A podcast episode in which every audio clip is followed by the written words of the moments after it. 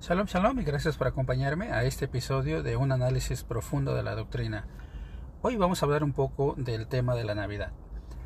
La Navidad indudablemente es uno de los acontecimientos y festividades que se celebran casi en todo el mundo. Inevitablemente esto ha tocado a todas las culturas que existen hoy en día de una manera directa o indirecta. La Navidad indudablemente está llena de villancicos, de luces, de el ambiente familiar, de la unidad que se promueve en la familia en, esa época. Y bueno, el colorido, el olor, eh, el escenario, es uno de los pocos que se vive en el transcurso del año. Y bueno, muy a pesar de esto, la Navidad es una práctica que no encontramos en las Sagradas Escrituras. Así es que bueno, acompáñeme a hablar un poco de este tema en el día de hoy. La iglesia primitiva, es decir, la iglesia que fundó Jesucristo eh, con sus doce apóstoles y que ellos a su vez, y sobre todo por la primera predicación de Pedro, bueno, se convierten al, al cristianismo tres mil personas y así poco a poco se van adhiriendo más miembros a la iglesia, no estuvo tan interesada en la fecha del nacimiento de Jesucristo, ya que para la iglesia primitiva lo más importante es que Jesucristo había cumplido con esa función y esa tarea de redentor no solamente para el pueblo de Israel, sino también de una manera universal. Y bueno, aquí entonces entraríamos no solamente a ver el análisis profundo de la doctrina, sino también vamos a tocar algunos puntos históricos que nadie puede refutar, nadie puede eh, tener otra idea diferente de lo que es la historia, porque la historia es la historia y no la podemos cambiar. Y es ahí donde vamos nosotros a apoyarnos en este tema tan importante que lamentablemente pues eh, algunos algunas ramificaciones del cristianismo pues la toman como si fuera un dogma de fe que instituyó la iglesia primitiva. Lo real del asunto es que eh, ni la Navidad, ni el domingo de resurrección, y todos estos acontecimientos son algo que encontramos en la Biblia. Y bueno, te preguntarás de dónde salió todo este mito. Lo primero que quiero compartir contigo es eh, hacer un análisis sencillo de este acontecimiento. Y bueno, nosotros sabemos que Jesucristo, de acuerdo a la palabra de Dios, muere a los 33 años y medio de edad. También sabemos por los eh, datos bíblicos e históricos que el pueblo de Israel celebra la fiesta de, de Pascua, así la conocemos en español, que es en realidad en hebreo la fiesta de Pesaj, que conmemora la liberación del pueblo de Israel de Egipto. Y sabemos por los evangelios que en una de estas festividades, eh, bueno, en esta fecha, mejor dicho, en una Pascua, en un 14 de Nisan, más exactamente, fue cuando muere nuestro Mesías. Esto nos va a situar aproximadamente entre el mes de marzo y abril, ya que así se dan los calendarios eh, en, el, en la medición del calendario hebreo. Y bueno, si nosotros utilizamos el mes de marzo como punto de partida para tratar de identificar cuándo nació Jesucristo, pues mm, si le adherimos los seis meses que le faltan para completar un año completo, esta cuenta nos va a llevar al mes de septiembre. Y esto no concuerda con lo que una de las iglesias más populares en el mundo ha enseñado por, por décadas y cientos de años. Si tomamos nosotros el punto de partida y tomamos el punto de partida en el mes de lo que es abril, bueno, esto nos va a llevar a que Jesucristo entonces eh, hubiera nacido en el mes de octubre. Nada que ver con lo que se nos ha enseñado, se nos enseñó referente al nacimiento de Jesucristo en diciembre. En lo personal, creo que por lo que encontramos también en la palabra de Dios, tal vez el mes de octubre sería un poquito más eh, apegado, ya que bueno, la Biblia nos menciona que cuando Jesucristo nace, todos conocemos la historia de que a sus padres se les hizo muy difícil encontrar un lugar donde, donde reposar, ya que bueno no había espacio en, la ciudad de Jerusalén. Y esto podría ser porque estaban celebrando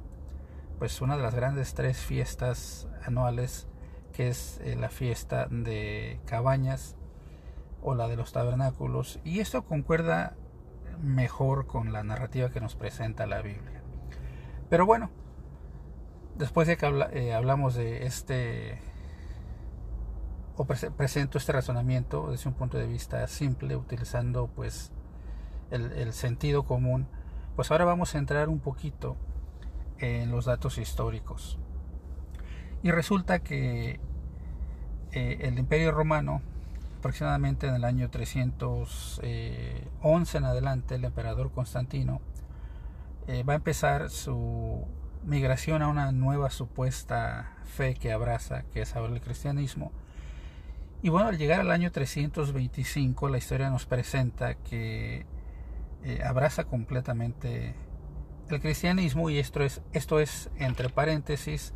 ya que bueno, todos sabemos a través de la historia que esto lo hizo por conveniencias políticas para mantener bajo su poder no solamente a los paganos, sino también a los ahora nuevos cristianos que surgen en el imperio. Y todo esto le va a dar la facilidad de poder mover a ambos grupos. Obviamente el emperador Constantino, a partir del año 325, podríamos decir que paganizó a la iglesia. Y a través de este movimiento político, por supuesto, pues empieza a buscar qué similitudes hay entre los paganos y los cristianos. Y resulta que encontramos que el 25 de diciembre es una fecha muy especial dentro del paganismo, sobre todo para las culturas eh, del ayer que se preocupaban por los astros, tales como los dioses del sol, que era Polos, Helios, por ejemplo en Roma y en Grecia, Mitra en, en, Persia, Huitzilopochtli en Tenochtitlán y entre más. Y algunas de las, culturas creían que el nacimiento del sol, bueno, eh, partía desde el 21 o al 25 de diciembre y en esta fecha el día era más corto eh, el día en esta, en esta época del año. Y bueno, la gente pensaba que el, que el sol, pues, eh, eh, se iban haciendo, o los días, perdón, se iban haciendo un poquito más largos y que eh, ese sol a los que ellos adoraban, pues tenía la capacidad de empezar a dominar sobre las fuerzas del mal. Y entonces el 25 de, de diciembre bueno, se celebraba en la antigua Roma una festividad que se llama Natalis Solis Invicti o en español el nacimiento del sol invicto, es decir, el sol al sol nadie lo podía vencer. Y bueno, esta festividad del 25 de diciembre estaba asociada también con Apolo, que precisamente representaba al sol. Así es que bueno, aquí el emperador Constantino el 25 de diciembre instituye esta festividad de la Natividad de Jesucristo y de ahí en adelante empieza a promover toda esta manera de pensar, cumpliendo, cumpliéndose así la profecía de Daniel que nos dice que vendrían tiempos donde se mudarían eh, por conducto de personajes importantes, no solamente los tiempos sagrados de la ley de Dios, sino también la ley misma. Y es así como, bueno, la Iglesia Católica Apostólica y Romana presentó esta idea. Algunos de los obispos del primer concilio de Nicea en el año 325 se corrompieron completamente y le dieron la espalda a lo que es la verdad bíblica. Hoy en día podríamos hablar de las festividades, más fechas y lo que podríamos encontrar en la palabra de Dios, pero solamente hablaré de Apocalipsis capítulo 13, donde la, palabra de Dios nos muestra que, bueno, la bestia que representa una manera de, gobierno, pues va a tener eh, una imagen que tiene dos cuernos y Tradicionalmente esto se ha entendido como el protestantismo al surgir el primero de los cuernos en Inglaterra por conducto del rey eh, Enrique VIII y bueno fue el segundo el primero que surge es Martín Lutero aproximadamente en el año 1517 en Alemania y después aproximadamente 10 años después 1527 surge el segundo cuerno de la bestia que es eh, por conducto del el rey Enrique VIII y bueno, siendo ellos la imagen de la bestia, como lo describe el capítulo 10 perdón, 13 de Apocalipsis, sin duda alguna van a tener mucho que ver con las prácticas de la Iglesia Católica Apostólica y Romana. Y es así como a través de la evolución de las iglesias y todas las iglesias protestantes, pues van a heredar la mayoría la idea de que Jesucristo nació un 25 de, diciembre, ignorando en realidad el origen de esta festividad. Hoy por hoy, lamentablemente y tristemente, en la iglesia todavía se sigue filtrando eh, la idolatría en diferentes maneras. Pero la palabra de Dios nos invita, por conducto del apóstol Pablo, a que estemos siempre atentos y alertas a no caer en ningún tipo de, idolatría. Terminaré diciendo lo que dice Juan el revelador en el libro de Apocalipsis capítulo 22 verso 13 en adelante en la versión Reina Valera antigua que dice lo siguiente Yo soy alfa y omega, principio y fin, el primero y el postrero. Bienaventurados los que guardan sus mandamientos, para que su potencia sea en el árbol de la vida, y que entren por las puertas de la ciudad. Verso 15.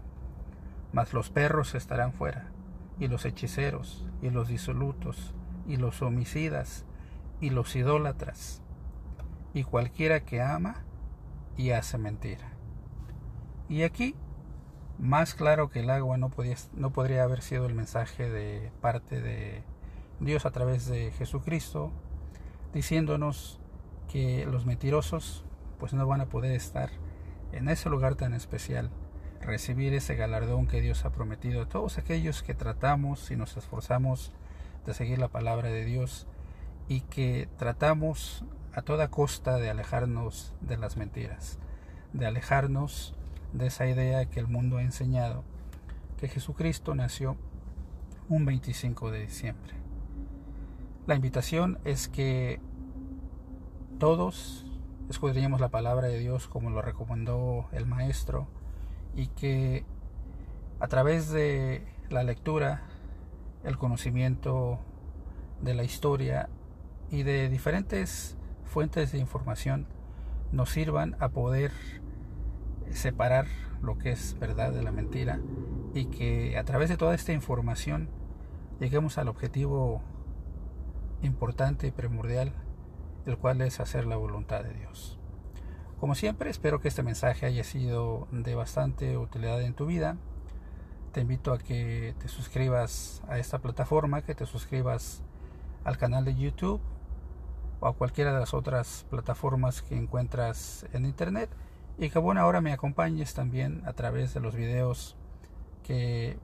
se están publicando ya en inglés y que bueno pueden servir también para expander ese conocimiento que Dios nos ha dado. Como siempre, que el Dios de Abraham, de Isaac y de Jacob te bendiga a ti y a los tuyos. Shalom.